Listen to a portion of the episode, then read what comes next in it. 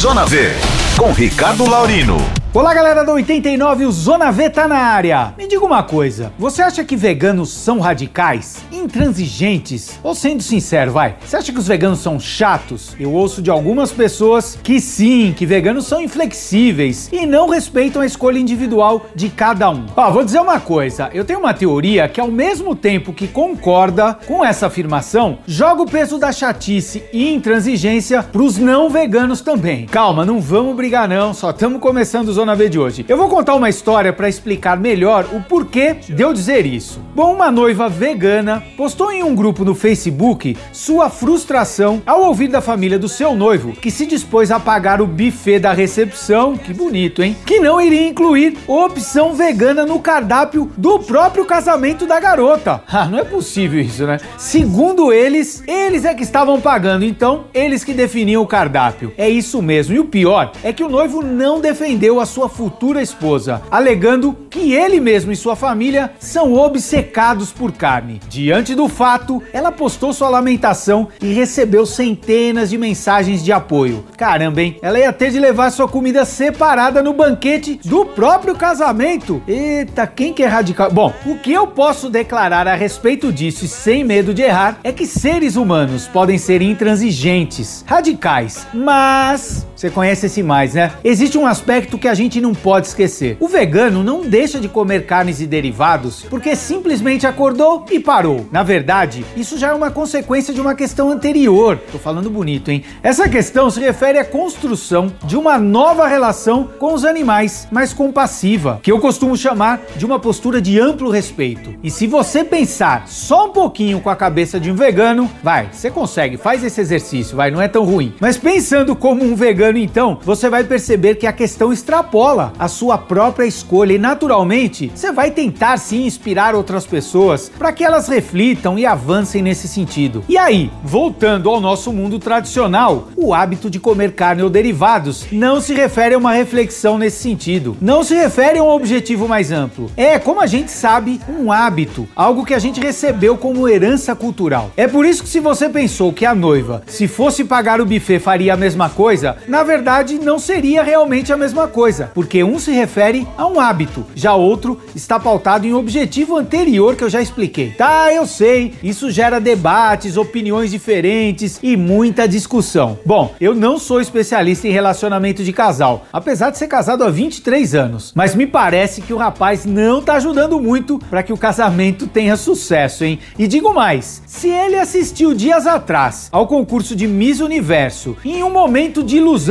imaginou se casando com a vencedora desse ano, pois não é que ele teria mais problemas ainda? É, a Miss Universo 2021, a mexicana Andréia Mesa, também é vegana. E o que isso tem a ver com o nosso bate-papo? Bom, na verdade nada. E tudo. Mas é uma informação legal que mostra pra gente como cada vez mais as pessoas estão adotando o veganismo em suas vidas. É isso aí, gente. O Zona V tá ficando por aqui. Até a próxima semana. Te espero, hein?